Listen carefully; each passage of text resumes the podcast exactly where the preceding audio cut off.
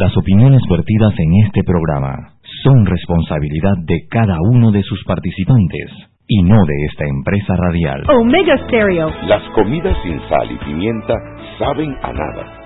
Bien, sucede lo mismo con la actualidad nacional. Usted tiene muchas noticias. Le invitamos a que la sazone con sal y pimienta. Con Mariela Ledesma y Annette Planel.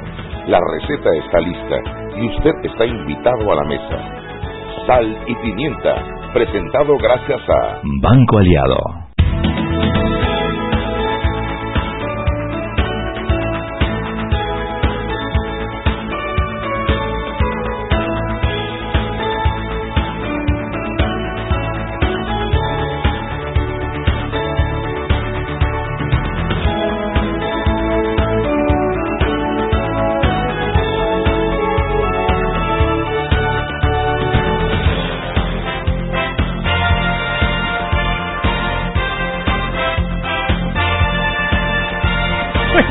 Tardes, bienvenidos a Sal y Pimienta, un programa para gente con criterio. Hoy, lunes 8 de julio del 2019, parece mentira, pero ya estamos a la segunda mitad del año. Y bueno, con una semana del nuevo gobierno, pero pareciera como que fuera un mes, Mariela. Eh, no, no, no se me ha pasado lento, mira, se me ha pasado normal. ¿Tú dices? Sí, sí. Eh, hoy venía oyendo que incluso ya la otra semana tienen listas las comisiones, lo cual sería, estarían batiendo récord, porque siempre demora meses, dos, uno. Dice que la otra, yo no, de verdad no la he sentido tan larga. Lo que sí puede ser es que la actuación del gobierno de Nito se viene sintiendo desde antes que saliera Varela, ¿no? Porque esta fue como una, ¿cómo se le llama eso? Transición. Una transición en la que hubo comentarios, opiniones, intercambio de no sé qué. Entonces, como que de alguna manera pudiera ser que se siente más largo porque no fue una transición, o sea, se sintió la presencia de Nito desde antes que tomara posesión. Sí, bueno, a mí se me ha hecho eterna la semana, se me ha hecho larga. Y es que han habido muchos temas ocurriendo a la vez. Estamos hablando desde la instalación de la Asamblea, que fue todo un dolor de cabeza, todo lo que ha ocurrido. Fíjate, en una sola semana, el tema de eh, Benicio Robinson y el ataque a los... A, es decir, duélale a quien le duela eh, Zulay Rodríguez también peleando con, con Juan Diego Vázquez de la, que el primer día eso se decidió la, una semana de una vez de una vez y dieron tema para una semana. de una vez. Ya hay propuestas de proyectos de ley importantes como la, el cambio del reglamento interno de la asamblea. Eh, y eh, bueno y las garzas dónde dejan las garzas ay Mariela las garzas Ah, yo creo que se las tomaron en sancocho. Esa es la verdad que no sancocho de garza. Mira que el, la gente de mm, la gente de eh, Telemetro hizo un documental, no un documental, hombre, hicieron un reportaje, pues, sobre el tema de las garzas y cómo las personas, los expertos en el tema sugerían que las garzas deben eh, tenerse en un hábitat que sea eh, adecuado para ellas, para que no, no tengan enfermedades, ¿no? Eh, a, mí me pareció un reportaje muy profesional, si lo pueden ver, está en la web de telemetro.com y sale eh, salen unos veterinarios explicando el por qué no deben estar en las condiciones en donde están en la, en la, en la presidencia, por más Palacio de las Garzas que se llame. Podemos decir Palacio ex de las garzas. Bueno. o poner una estatua de las garzas, que es lo que están subiendo por ahí. y no. Aquí estuvieron las garzas, el mismo Ricardo Miró se arrepintió cuando hizo su, su poema hablando de las, las garzas en cautiverio.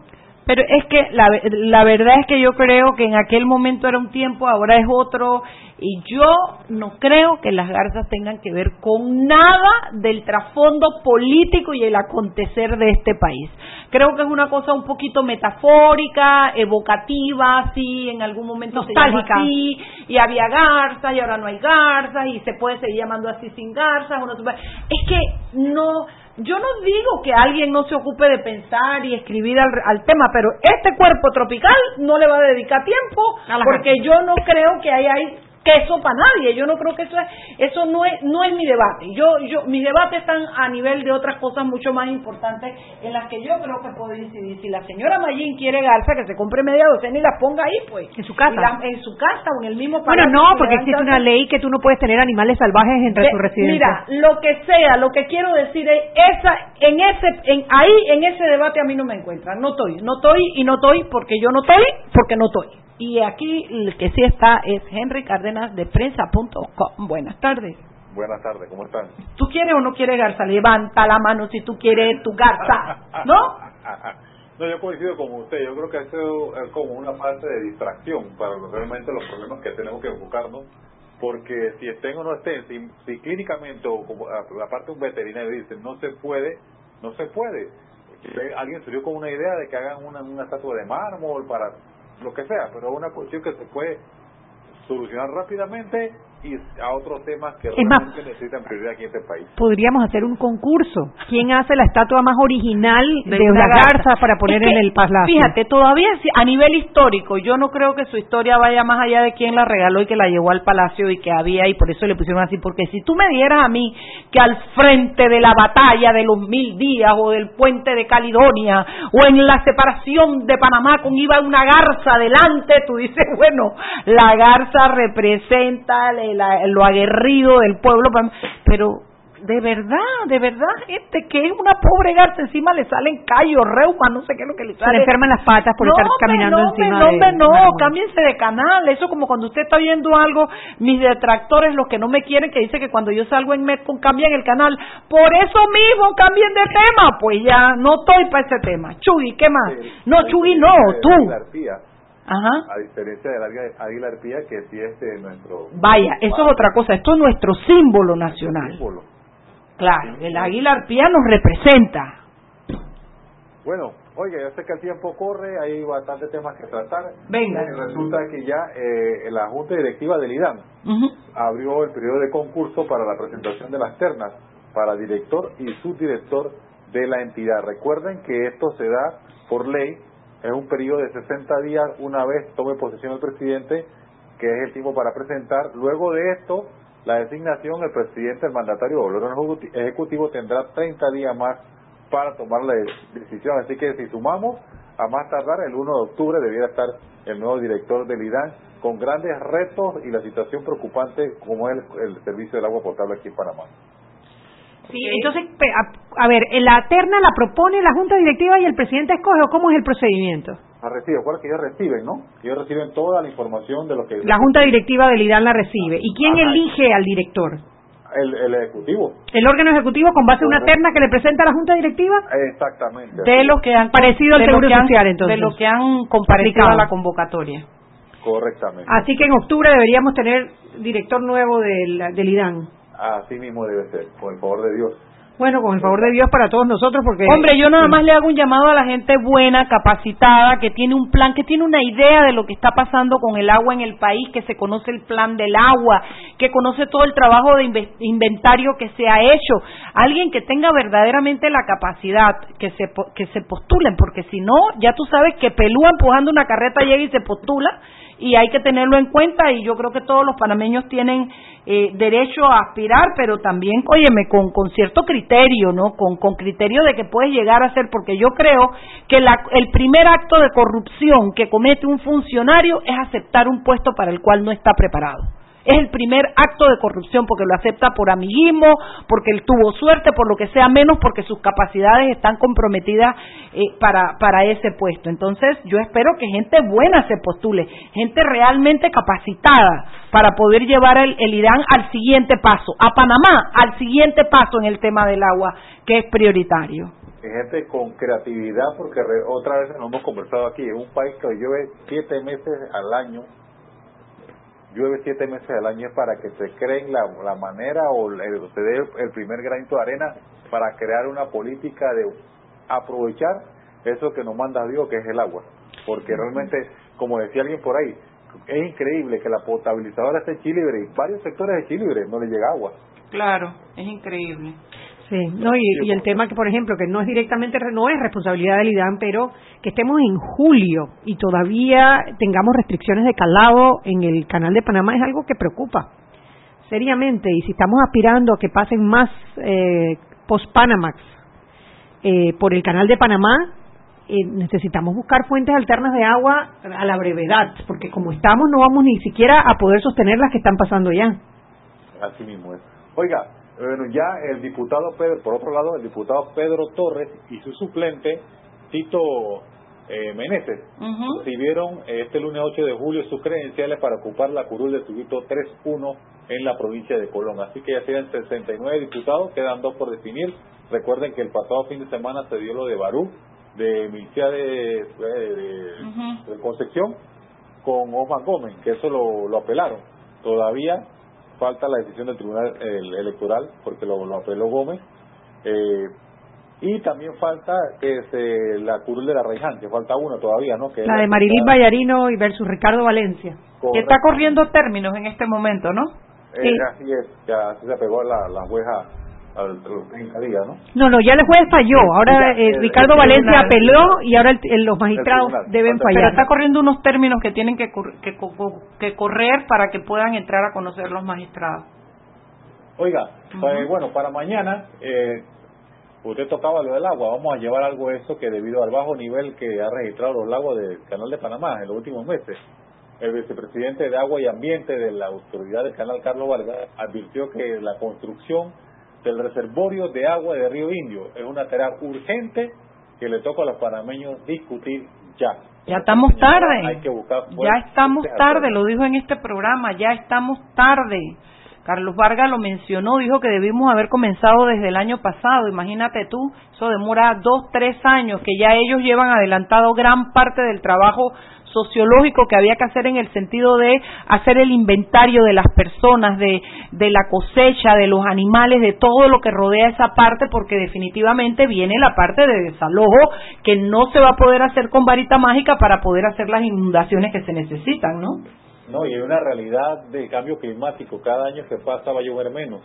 Mira que no han podido hacerlo del calado todavía. Creo que todavía está la restricción de calado porque con todo lo que ha llovido, espero que después de los aguaceros de hoy la cosa cambie. Pero con lo que había llovido hasta ahora, en una estábamos en falta de un metro y en la otra en falta de dos metros.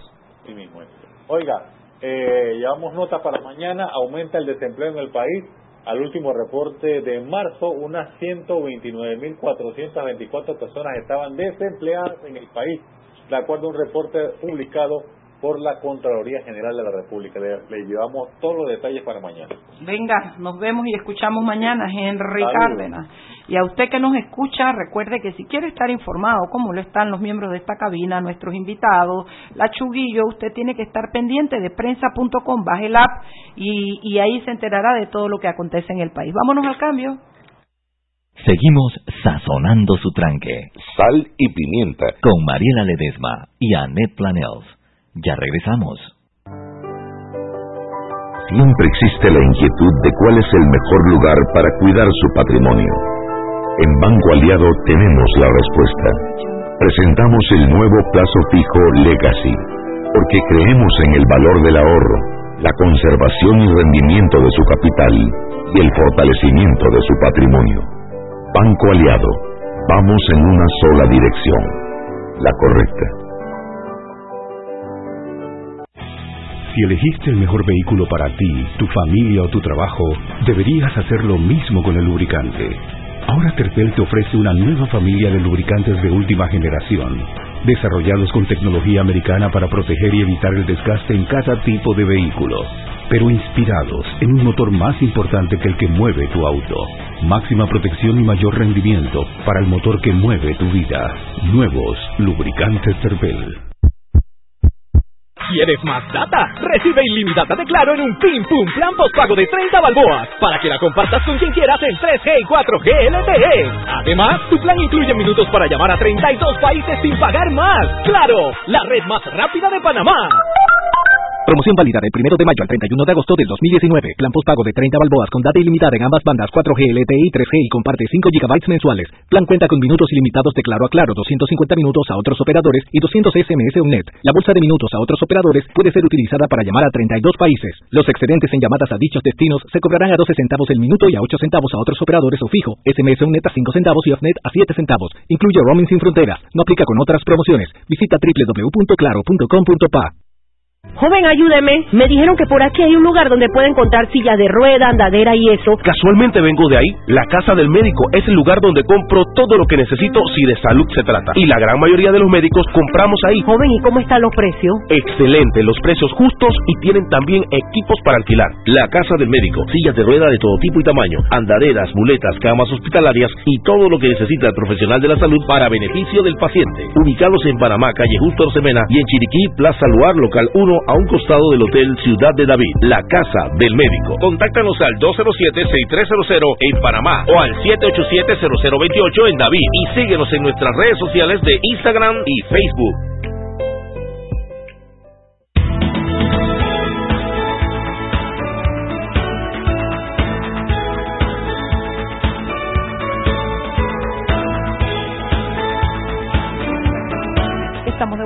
Sal y un programa para gente con criterio. Tal como lo prometimos el viernes, nosotros tenemos un programa hoy que, que busca ser educativo y poner, llevar a implantar en la, en la mente, en el conocimiento de nuestros oyentes, el tema de las asociaciones público-privadas que están siendo tan comentadas ahora. E incluso fue una de las primeras acciones a nivel legislativo que propone o que lleva al presidente a decir por aquí va la cosa, eh, vamos a dar un pequeño cambio de timón, en vez de que sea el gobierno el que invierta la plata, estamos buscando que la plata la invierta la, empresa privada y encontramos que esta figura puede ser muy buena. Ya nosotros aquí tuvimos a, a, Alice Pesquiera, Pesquiera. Alice Pesquiera. Alice Pesquiera la tuvimos hace como un año, Alice. Eh, un poco más. Un poco más, hablando de este tema y ella venía desde la Cámara eh, tratando de impulsarlo. Bueno, llegó el momento en el que evidentemente el presidente lo tiene como una, un, un puntal de su gobierno, lo cual me parece bien. Entonces hemos querido completar Claro, hemos querido completar nuestro panel de hoy para más o menos en 40 minutos, que es lo que tenemos de discusión, poder llevarles a ustedes a entender que hoy nos acompaña Antonio Satt, quien es eh, del movimiento Movin, eh, y está para pensar en la transparencia, está para opinar sobre la transparencia que puede implicar este tipo de legislaciones y este tipo de acuerdos entre la empresa privada y el Estado para que rinda frutos para todos. Está Alice Pesquiera, que es la presidenta de la Cámara de Perú, se llama la tuya. es la Cámara de Panameña Peruana. Está Cintia González, que es eh, fiduciaria de la FICE, pero es la vicepresidenta de la Cámara Panameño-Peruana también, ¿verdad?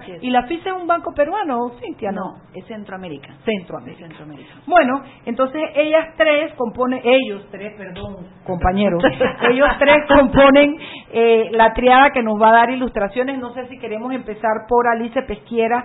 Lo importante que creo, Alice, es que la gente tenga claro qué es una asociación público-privada, qué es eh, cómo se puede hacer, si se representa o no representa una privatización de bienes, si representa o representa una inversión del... O sea, tener clara la figura. Es que tenemos una oportunidad única en el país, porque se ha venido hablando mucho de las APPs desde hace mucho tiempo. Incluso tenemos algunas pequeñas experiencias que se han dado de manera aislada, pero este presidente ha tomado la iniciativa de, de colocar las APPs como un pilar para el desarrollo económico tanto es así que, pretenden presentar un proyecto de ley a la Asamblea Nacional en el primer mes de, del gobierno, o sea que está dentro de las prioridades del gobierno desarrollarla. Si lo hacemos bien, podemos tener un pilar de desarrollo. Si las hacemos mal, podremos perder una maravillosa oportunidad de desarrollar el sector público, eh, de generar empleos y de, fomentar la economía con inversión privada.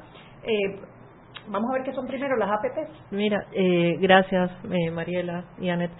Eh, yo estoy totalmente de acuerdo con lo que está haciendo ahorita mismo el presidente. O sea, yo creo que es muy acertado pasar o intentar pasar la ley de, APPs. Eh, esto lo que hace es que pone un poquito más eh, la responsabilidad en empresas privadas que no tanto en el Estado. El Estado va a ser va a ser un ente que va a acompañar eh, todo toda la ejecución de las obras y todo lo demás, pero realmente eh, la quizá la carga más grande desde el punto de vista financiero depende, claro, de, la APP que se esté haciendo, ¿no? Eh, recae sobre la empresa privada, ¿no? Eh, ejemplos en, en, Latinoamérica hay muchos. De hecho, Panamá eh, quizá al día de hoy es uno de los poquísimos países que no cuenta con una ley de APPs en condiciones. Aunque se han hecho eh, temas de APP, como son algunas concesiones en Panamá, pero realmente se ha utilizado el reglamento o la ley existente eh, en este momento, no una eh, un reglamento específico para APPs que es en este momento lo que están pasando. ¿Qué es lo que el propio presidente dijo? Lo que necesitamos ahora es estructurar el marco legal para poder actuar en consenso y estar dentro del esquema legal de lo que es una APP. Ahora mismo se están usando ejemplos, se están usando legislaturas, legislaciones o artículos de otras cosas, pero es una chambonada en relación a algo que se puede desarrollar con un marco legal específico, ¿no? Y tiene, tiene mucha razón el presidente, es muy acertado lo que se está haciendo. ¿Okay? En el, en el ejemplo, a ver, en el ejemplo peruano, que representando pues a la Cámara Bilateral, eh, en el Perú se lleva años de estar haciendo eh, proyectos en APPs. Tienes los proyectos que se dan en concesión, las iniciativas eh, privadas autofinanciadas, las iniciativas privadas cofinanciadas. hay montones de proyectos ¿okay? que se han hecho en APPs que al día de hoy están en este momento en operación y mantenimiento, etcétera, por ejemplo, uno, uno, una planta eh, que ha hecho el, grupo ACS, eh, pues agua, Grupo Cobra, en, en Perú, por ejemplo, que es la planta de Tabuada. Es un proyecto muy grande eh, que funciona perfectamente bien, que la inversión realmente la hace la empresa y que bueno, esto se, se pone con cánones de pagos que van eh, eh, a través de los años, ¿no? pueden tener 20 años, 25 años. No conozco todo el tema de Tabuada, pero sí está en, en un sistema de APP. Hay otros proyectos, por ejemplo, yo desde, desde mi parte ya de Atlantic Capital, que es mi empresa, pues sí estoy apoyando eh, ciertas cosas de APPs, de iniciativas privadas autofinanciadas en el gobierno, o sea, con el gobierno de Perú. ¿okay? Eh, concretamente, en este momento se han sometido ya eh, y hay un formato mm, bajo el cual se trabaja en el Perú, de acuerdo a la ley, donde tú sometes, eso luego pasa por un comité de evaluación, se dictamina si es de interés o no, y luego eso va pasando eh, los diferentes pasos hasta que se llega a la adjudicación de la, de la APP, bien sea a través de una licitación porque haya otro interesado, ¿ok? Y si la empresa que ha promovido la APP no se ve beneficiada con la misma, se le paga hasta el último centavo todo lo que invirtió, ¿ok? Eh, y luego eso, si se ve beneficiada, pues ejecuta la APP, ¿no? Cintia, describe qué es una APP, describe cómo está compuesta, cuáles son las características que la diferencian a otro tipo de asociaciones que pueda hacer el gobierno con otro tipo de inversiones. Mira, lo voy a hacer muy sencillo. A través de una APP se logra desarrollos de proyectos de gran envergadura con cero endeudamiento, o con coendeudamiento, donde el Estado y el sector privado financian estas obras o las financia únicamente el sector privado y donde a través de los años realmente lo que hace el Estado es reemplazar un gasto por una inversión a largo plazo. ¿Qué quiere decir? Si yo tengo realmente pues ahorita gastando alquileres en oficinas del Estado yo puedo realmente crear un centro cívico gubernamental, construirlo, tenerlo listo para operar y cómo le pago yo a ese privado. Le pago con los alquileres de esa misma institución y a lo largo de los años esa estructura que se concibió se le devuelve al Estado. O se renueva la administración, puede ser también dependiendo del interés del Estado. Lo que pasa es que de alguna manera llega un momento en que ya tú terminaste de pagar con los alquileres lo que costó la obra. Es que se extingue realmente, o sea, tú tienes, por ejemplo, en la ley que se está planteando, el proyecto de ley que se está planteando ahorita, eh, que no me acuerdo si es 20 o 25 años máximo lo que plantean de, eh, del tiempo, ¿no? Una vez eso pasa, ya el bien pasa al Estado Pero antes de pasarlo, tú tienes que verificar, y eso va a estar en el contrato obviamente, eh, verificar que todo esté pasando en, en, el mejor estado posible, o sea, con todas las renovaciones de maquinarias, etcétera, etcétera, ¿no? Es parte de lo que se debe hacer cuando vas a, establecer y a llevar una APP en condiciones, ¿no? Eh, y básicamente el, el Estado recibe un producto en excelentes condiciones para seguirlo administrando. En, Latinoamérica ya son muchos países los que tienen eh, ya un marco legal para las APPs. Ahora me enseñaba la lista y creo que estamos debemos estar entre los entre los entre la corta lista de los que no están utilizando en este momento la figura. Bueno, Anet, desde la vez pasada que estuvimos acá, ¿te acuerdas con eh, René Cornejo, que es ex ministro eh, del Perú, un doctor en, en, economía, casualmente, que él es el que enseña todos estos diplomados en la Universidad de San, que es el homónimo de Stanford en Perú? Eh, veíamos que Panamá es quizá uno de los tres o cuatro países en la región que no cuenta con una, una ley de APPs. Eh, en, aquel entonces, ¿no? Ahorita mismo, en la lista que yo tengo aquí, que, que sale básicamente de, la CEPAL, este, me está dando un total de 13 países y sé que la ley de APPs de República Dominicana se sometió hace más o menos como mes y medio, está en este momento en debate, y uh, según entiendo esa ley es la última que se ha revisado casualmente la hizo, eh, la revisó René Cornejo, con eh, el concurso del, del BID. O sea, eh, sí. Tú acabas de venir de un curso en, en, en, en Harvard Kennedy School of Business sobre este tema. Me imagino que es precisamente por la importancia que le están dando a este tema en el desarrollo económico de los países. Ese es uno de los cursos quizás más importantes que dan en esa escuela en estos momentos y tiene que ver porque con la, las fluctuaciones económicas que hay, esta es una herramienta, un instrumento bastante viable para poder llevar a cabo proyectos de infraestructura. Y sobre todo cuando el país se queda un poco corto en, dinero, es una figura que pueden utilizar para poder hacer ese tipo de inversiones en, en, infraestructura sin tener que endeudarse, que era un poco lo que mencionaba acá. Yo tengo una pregunta porque me, me gusta mucho el tema sobre, sobre todo esas experiencias que han habido en la región, uh -huh. donde algunos países quizás ya tienen una, un marco legal mucho más maduro. Y la pregunta que tengo es, ¿cuáles son esas características de ese marco legal que quizás hacen que una entidad que ve las APP en un país sea realmente exitosa? ¿Cuáles son esas características que podemos eh, categorizar como exitosas? Ok, eh, a ver, eh, en Chile pues hay un, un modelo que incluso eh, antecede al, al peruano. Uh -huh. el modelo de Colombia también es bastante bueno y el modelo peruano, que es el que más conocemos nosotras, creo yo, con el que más he, he, trabajado, pues es un modelo que ha sufrido sus, sus mejoras, pero yo creo que funciona bastante bien.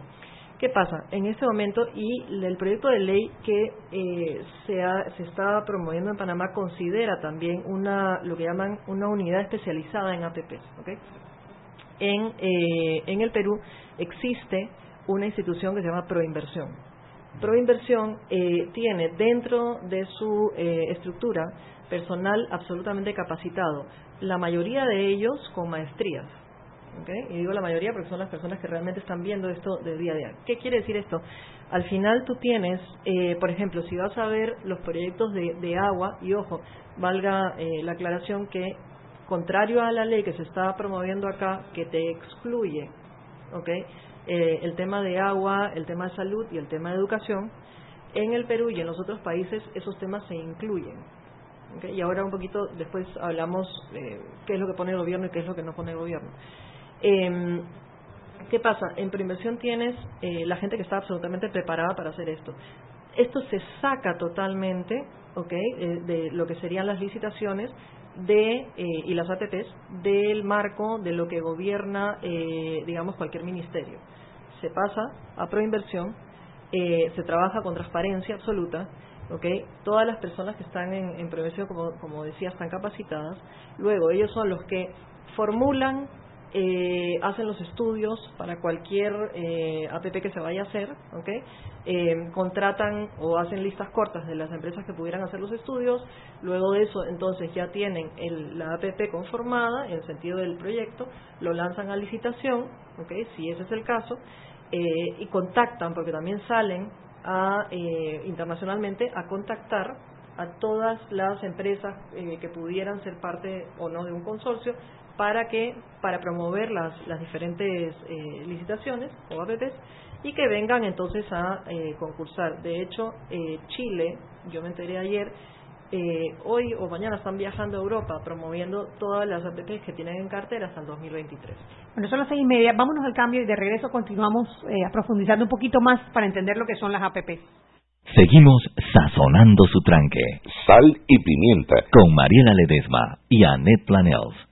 Ya regresamos.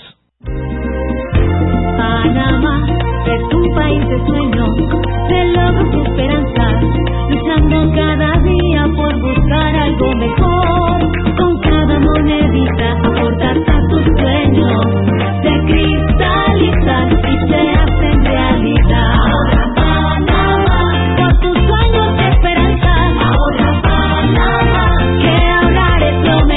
Abre tu cuenta de ahorro hoy. Banco Nacional de Panamá. Grande como tú.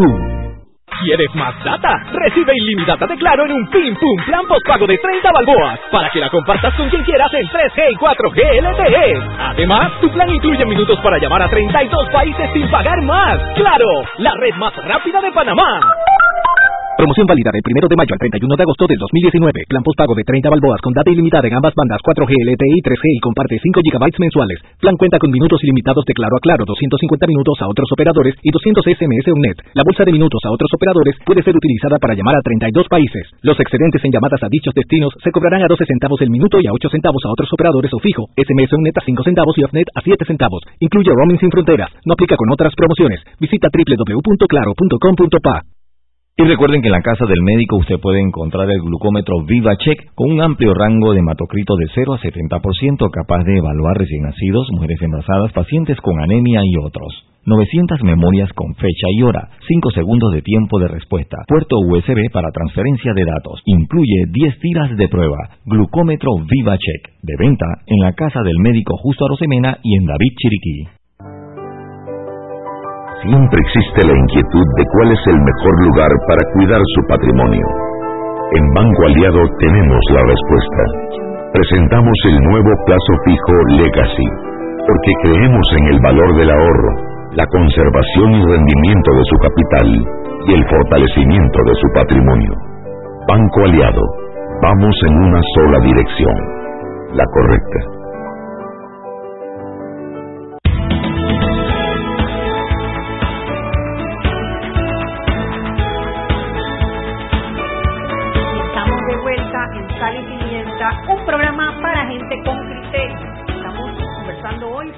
Asociaciones público-privadas, eh, que es una propuesta del gobierno actual para, eh, en dos puntos, para incentivar la economía y a la vez la inversión en infraestructura pública. ¿No? ¿Por qué no nos lees el tuit de nuestro oyente Richard Morales? Porque, porque siento que es un poquito lo que está haciendo Conato. O sea, están criticando las asociaciones, pero no los, no los he visto haciendo proposiciones eh, que tiendan a cubrir esa área. Entonces, me gustaría que lo leyeras y me gustaría hacerle una pregunta a Antonio Sá. A ver, esta mañana Richard Morales, del, del FAT, del partido FAT, el ex partido FAT, porque ya desaparecieron, eh, tuvo una intervención en eh, Radio Panamá. Y al igual que, que Richard, otros representantes de lo que denominamos la izquierda en Panamá han salido en contra de las APPs. Y dice aquí, lo leo, dice, son más caras e ineficientes ocultan el endeudamiento público, aumentan el riesgo e impacto social y ambiental, reducen la transparencia y desvían recursos de la necesaria inversión social. Esta fue la intervención de él en, bueno, este es un tuit que tiene él colgado en su página, pero que sale de la, de la entrevista que le hiciera hoy Radio Panamá. Entonces, eh, queríamos ver eso, por ejemplo, ¿cómo asegurar la transparencia en las asociaciones público-privadas? ajá, perdón. Ok, eh, nosotros como, como empresa fiduciaria, y acá tenemos un gremio importante de empresas fiduciarias, eh, nosotros pensamos que la figura fiduciaria es algo que se acopla perfectamente a esa transparencia. Incluso yo traje acá un caso específico en el cual la FICE participó en una licitación eh, en la cual nos ganamos una licitación para que a través de un fideicomiso se hiciera la construcción del Centro Cívico Gubernamental en Honduras, Tegucigalpa. Que sería el equivalente aquí de la ciudad gubernamental, que en algún momento se propuso. Aglomerar en un solo espacio físico los ministerios, las oficinas públicas para facilitar la tramitología y la cercanía del usuario. ¿no? Exactamente. ¿Qué pasa? Al fiduciario tú le das la connotación de realizar tres etapas. La primera etapa es aquella donde se selecciona realmente a los asesores financieros, técnicos y legales que van a realizar el análisis y, por supuesto, elaborar los pliegos de cargo de aquellas empresas que van a concursar para poder construir ese centro eh, gubernamental.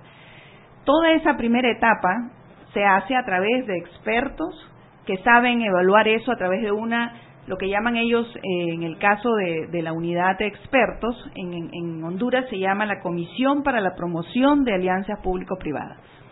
Y entonces en esta primera etapa se selecciona, se saca licitación pública la selección de estos asesores.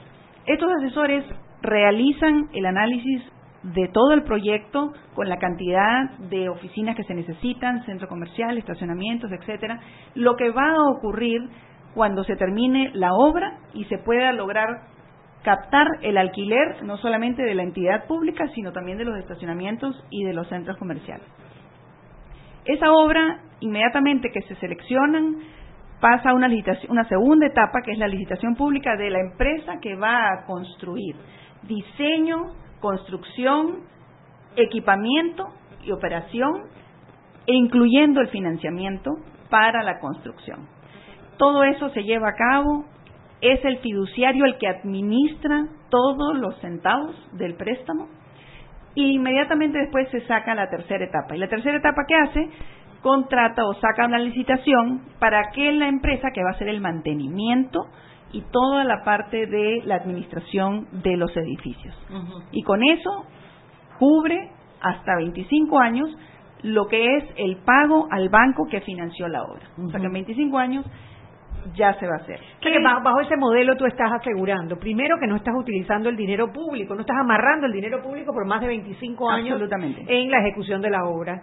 Eh, la transparencia al momento que tú haces un fideicomiso, que ahí tú estás haciendo los, eh, determinando los, eh, la manera como vas a ejecutarte el proyecto, ejecutarte el proyecto, tú estás asegurando la transparencia y el impacto, bueno, el, riesgo e impacto social va a depender de las reglas que tú pongas para esa segunda etapa de construcción, de diseño y construcción de la obra. Que para eso está el comité, el que nos va a dictar. Y del contenido de la obra también, porque son obras que por lo general tienden a satisfacer servicios y situaciones que no tiene el, el ciudadano precisamente porque no logra el Estado eh, encontrar o poner la inversión completa para generarlo, ¿no? Entonces, incluso yo diría que es hasta más transparente, porque cuando lo hace el Estado siempre está el que si, si, si la que se la gane Odebrecht, que si la otra va a, licitar, que si esta entregó, que si la fianza, que si esa empresa es de dos ministros o es de un amigo del no sé qué. Entonces, cuando lo hacen a través de un fideicomiso o de las reglas de una licitación público-privada, eh, la, la, convocatoria a, a quién se va a ganar el proyecto, me parece a mí que es mucho más transparente y más visible para la ciudadanía. Es bastante, es bastante más transparente. De todas maneras, Cintia, tú tenías unas cifras ahí, porque yo creo que también es importante decirles, por ejemplo, en, un proyecto como el que se ha hecho en Honduras o el que se está haciendo en Honduras, lo que eso significa en empleo directo, en empleo indirecto, eh, etcétera, ¿no? Yo pienso que es que es importante. Sí, el proyecto ya se encuentra prácticamente en una etapa de un 85% en la construcción. Ya estamos saliendo a licitación para la empresa que se va a ganar eh, la operación y el mantenimiento del, del edificio y ha generado ya 3.605 empleos directos, 14.000 empleos indirectos, una inversión estimada de 215 millones el Estado, por supuesto, se, se, beneficia con la reducción de los costos porque va a terminar pagando un alquiler menor que, que paga, hoy en día, ¿no? Beneficia al mercado inmobiliario porque ahora tiene un centro empresarial precioso con una serie de oficinas adicionales que pueden ser alquiladas, eh, centro comercial dentro del mismo mall. Entonces, todos los alrededores o todo lo que está alrededor va a subir de precio por, por, por la plusvalía que le dan ¿no?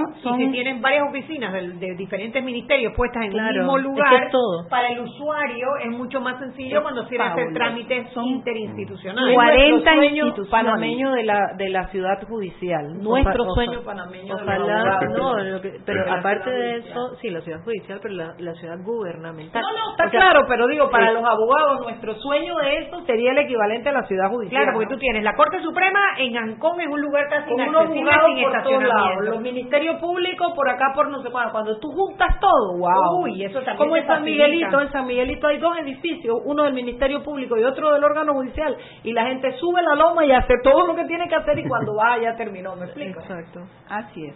Fue lo que se trató de hacer en David con la ciudad judicial allá, que fue un desastre porque la construcción fue un desastre, Sí, no porque la, por el proceso sea sea un desastre. Bueno, el, el, el gobierno ha presentado un proyecto de ley, que, o sea, a ver, se presentó en gabinete y próximamente se va a presentar en la Asamblea Nacional. Eh, ese proyecto de ley eh, está bastante completo por lo que hemos eh, podido analizar. ¿Cómo se compara ese proyecto de ley con lo que tienen quizás en Perú y cuáles serían los puntos en donde los ciudadanos nos tenemos que enfocar para que salga de la Asamblea Nacional, en nombre del Padre, del Hijo y del Espíritu Santo, amén, el mejor proyecto para incentivar estas, estos proyectos, eh, para que tengan transparencia y para que su ejecución sea lo más beneficiosa para el país posible.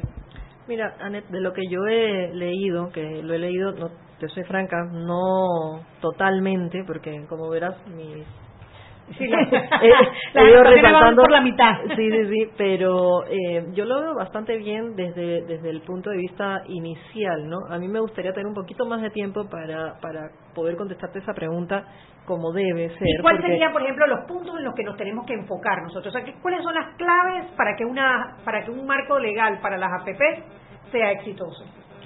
En efecto. Yo pienso, yo pienso que lo que, o sea, lo que valdría la pena es ver un poquito los modelos exitosos que están en el mercado.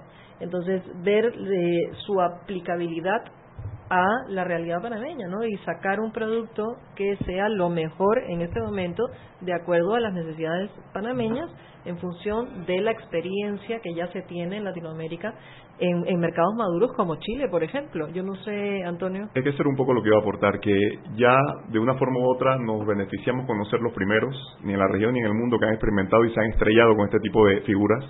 Yo en lo personal creo que es positivo que se esté presentando este anteproyecto, eh, porque a Panamá le hacía falta eso, le hace falta un marco regulatorio que permita que tengamos una herramienta con la que podemos jugar.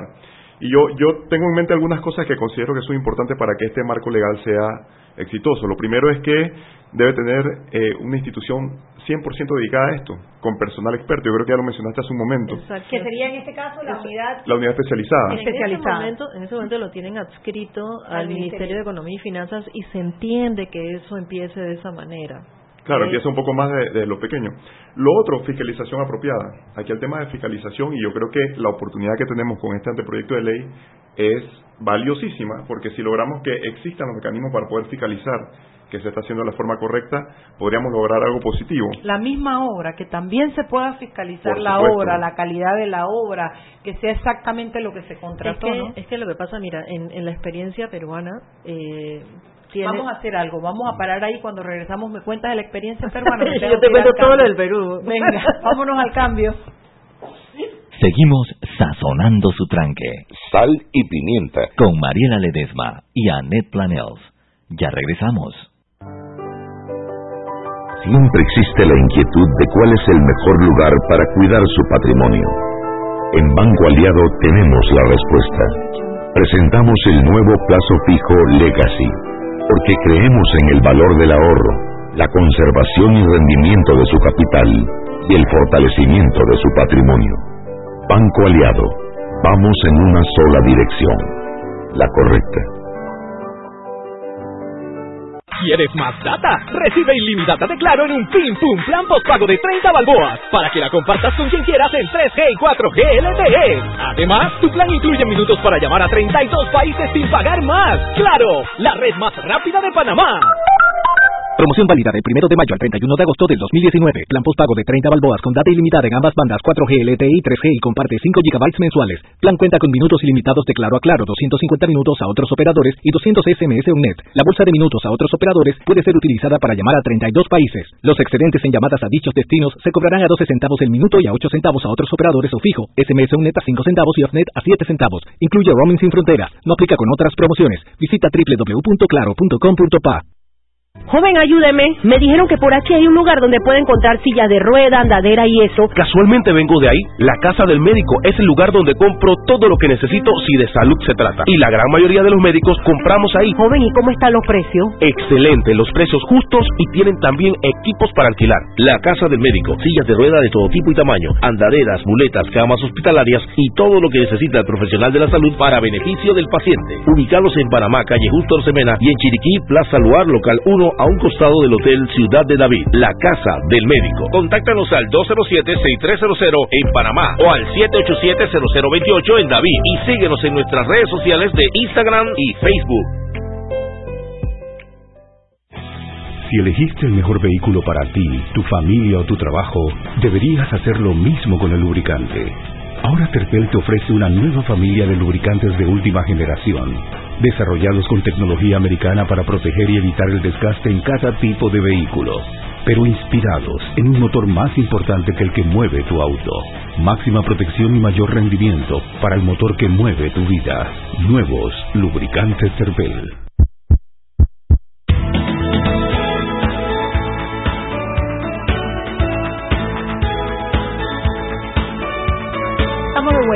Y Pimienta, un programa para gente con criterio. Habíamos dejado a Alice que nos estaba hablando sobre la experiencia peruana. Tenemos aproximadamente 12 minutos de programa. Hablamos de eso y después me gustaría preguntarles por qué en Panamá, si tienen una idea, si es positivo, si es negativo, se optó por excluir cuatro, cuatro, cuatro puntos de la posibilidad de hacer asociaciones público-privadas. Pero primero me gustaría escuchar lo que iba a contar Alice. Bueno, en, en el Perú, o sea, el tema de las APPs, pues se hace a diario, ¿no? ¿Ok? En, en todo. O sea, allá no hay exclusiones, ¿no? Digamos, eh, se puede hacer, por ejemplo, en, en ¿ah? Las escuelas. No, las escuelas, o sea, pero no, no por eso se está diciendo que se va a privatizar nada, no, no se toca el Ministerio de Educación, no se toca en, en lo que sería el Se- se hace equivalente la obra. Exacto, lo que sería el equivalente al IDAM, por ejemplo, que allá se llama SEDAPAL, el de Lima, o SEDAPAR, el de Argentina, es otra, el de Arequipa, que es otra región, no se toca eso, eso es gubernamental, ¿ok? Lo que se hace es que se saca eh, una licitación de una planta, Taboada, vuelvo al, al ejemplo de Taboada, se necesitaba una planta eh, de saneamiento, en este caso era un saneamiento primario con un emisor al, al, mar.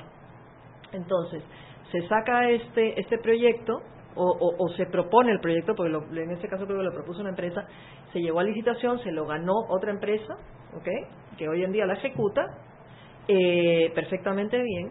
Esto no tiene nada que ver con ninguna privatización, es un proyecto que se sacó en un, en un formato de una eh, concesión, que es parte de una asociación público-privada. A mí me gustaría, por ejemplo, que me pudieran explicar cuál es la diferencia de un proyecto llave en mano con una asociación público-privada, Cintia.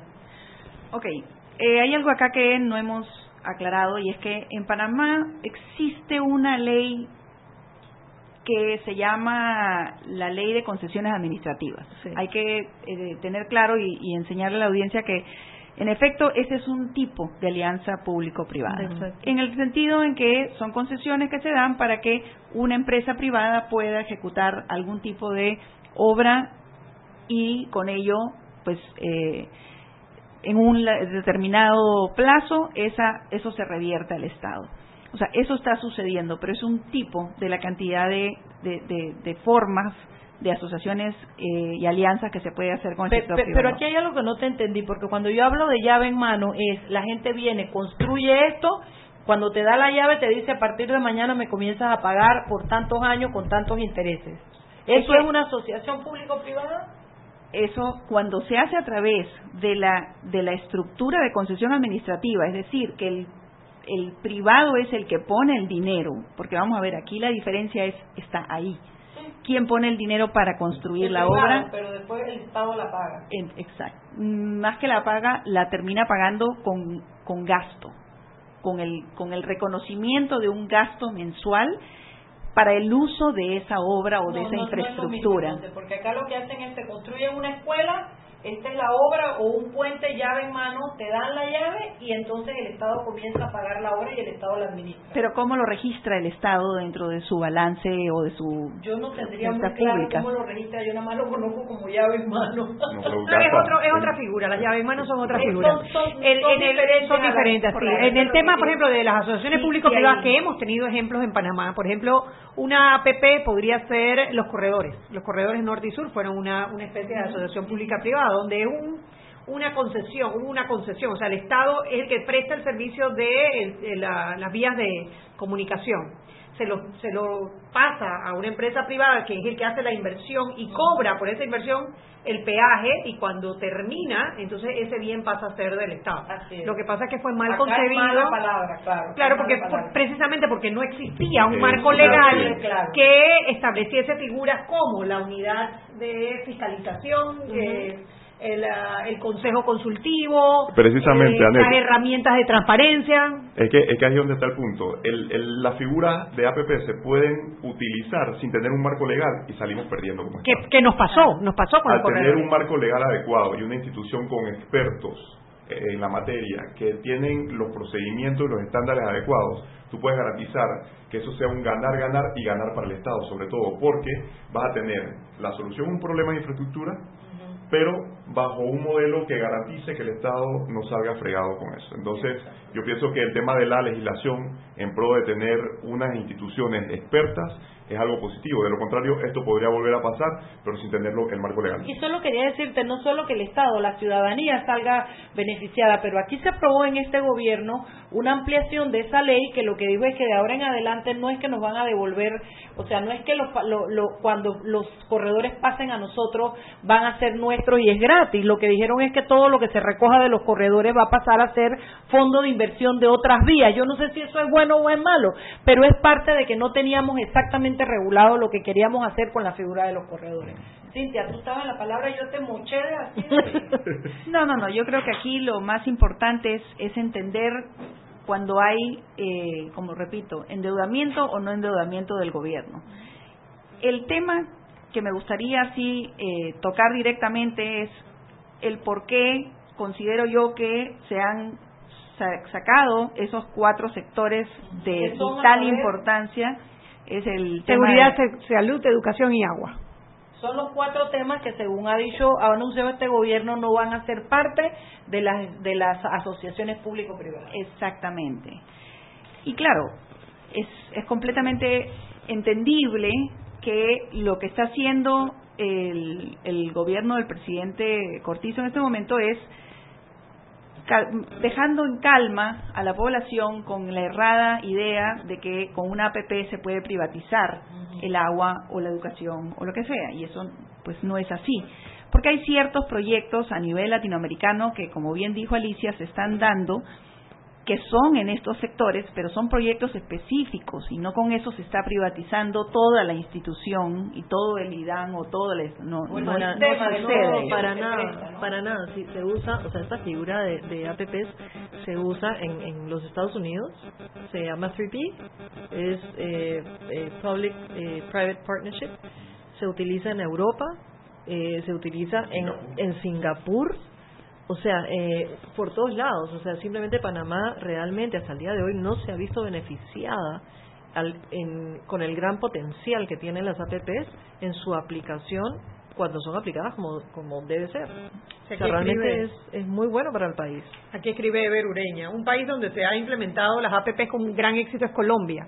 De hecho, también gestiona los servicios públicos en los municipios, favoreciendo la descentralización verdadera. Una cosa que me llamó mucho la atención del proyecto de ley que presenta el, el gobierno es que incluye a los municipios, eh, dándole la oportunidad a los municipios también que hagan inversiones de esta manera desde proyectos de 15 millones de dólares en adelante. O sea, no es para proyectos pequeños. Y la descentralización que tienen ahora se los permite, ¿no? Y tienen muchos productos productivos, Sí. o sea, unos activos productivos, perdón. Y, y tú sabes que me parece importante decir, se está acabando el programa, pero ¿por qué, por qué yo considero que que este es un, un, paso correcto en el camino correcto.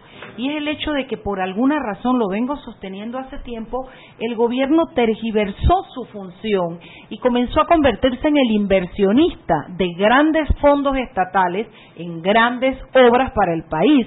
Y eso descapitaliza el gobierno, eso, si bien crea empleos y genera mano de obra y genera una serie de cosas, siento que pone al gobierno, uno, a competir con la empresa privada, con lo cual, lo cual para mí ya es el primer error, porque el gobierno tendría que velar por el bienestar, tendría que administrar, pero no tendría que convertirse a su vez en el que construye, en el que hace, porque entonces es la plata del gobierno la que está ahí dentro y, que asume todo el riesgo. Además, tú no puedes ser el fiscalizador, porque tú al final tú y el tienes que ser un árbitro claro, pero si tú eres el que ejecuta, ¿quién te fiscaliza entonces? Claro, en el caso en el caso de ATP, por ejemplo, o sea, el riesgo realmente lo tiene es el inversor. Claro. Y bueno, por eso, claro, tiene un retorno sobre la inversión. Claro que sí. ¿Cómo sí, no va a, va a ver. A mí me dio mucha lástima cuando la gente de Conato es la que, que salió, que, que va a haber gente que se va a hacer millonario y va a ganar plata. O sea, ¿cómo puedes poner tu enfoque ahí en que si alguien va a ganar plata o no va a ganar plata?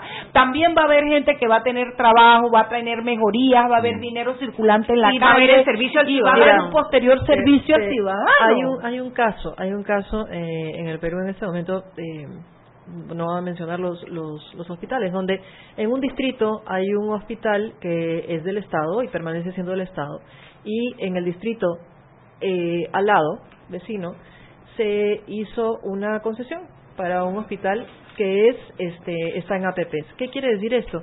Que realmente el Estado eh, pone todo lo que serían las batas blancas, o sea, todo lo que es eh, los técnicos, eh, las enfermeras y los doctores, pero todos los insumos y toda la infraestructura, eh, el mantenimiento, las máquinas que se necesitan, etcétera, las pone la concesión. Esto te hace, o sea, te da garantía que todo está en perfecto estado, ¿ok? ¿Qué, ¿Qué ha pasado?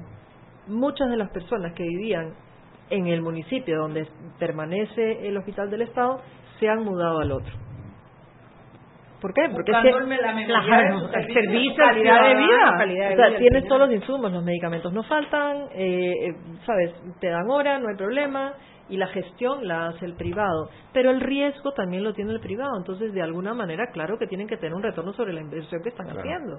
Claro, aquí pregunta Juan Abelardo Carles, ¿qué se les dice a los que denuncian que las APP son un preámbulo a la privatización del Estado? bueno, al final le deben de creer en brujas. No hay, no hay, no hay tal privatización. Eh, yo les diría eh, que busquen en internet Google, San, Google, es lo, es lo máximo y este, ahí puedes encontrar eh, muchísimas experiencias desde el punto y no voy a decir el peruano, busquen el, el caso chileno con hospitales enormes que tienen en este momento en APPs.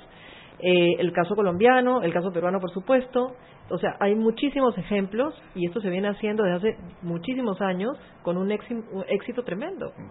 Ahí, si me permites, Alicia, eh, recalcaría lo que tú comenzaste diciendo al principio del programa. O sea, esto necesita ser instruido y tener una docencia importante en diplomados que, que la gente pueda aprender cómo opera en otros países y que pueda decirse exactamente cuál es el proceso a seguirse para cada una de estas y que expertos. Claro, bueno, es que precisamente creo que solamente tirar la bola a correr con lo de la ley va a generar una serie de actividad alrededor del tema que bien podrían recoger las universidades porque excelente que de ahora en adelante haya algún diplomado o algo que le permita a la gente estudiar el funcionamiento y su aplicación, les asegura un buen trabajo y a nosotros nos asegura gente preparada para administrar el tema. Definitivamente. Alice, Cintia, muchas gracias por acompañarnos, Antonio. oye, lo dejé de último. bueno, y entonces, es de la casa, por eso lo dejé de último, porque es de la casa. Y a ustedes, gracias por escucharnos. Nos vemos mañana. Mañana vamos a tener un programa interesante porque vamos a traer a una asociación de restaurantes que están haciendo una campaña por las fluctuaciones eléctricas que hay. Me parece que se han acrecentado y eso está causando grandes problemas. En mi propio edificio tuvimos un daño en el ascensor y un daño en la bomba de agua y seguramente en los de muchos de ustedes por las fluctuaciones que se están dando y nadie las está eh, nadie se está haciendo responsable. Eso por quiere decir mismas. que Danilo Toro nos dejó plantados. No, no, no, no, de hecho, voy a llamar para decirle que venga el otro martes porque Ah. la campaña empezó hoy. Siete de la noche. Nos vemos Vamos. mañana. Bye, gracias. Hemos presentado Sal y Pimienta. Con Mariela Ledesma y Annette Flanell. Sal y Pimienta. Presentado gracias a Banco Ali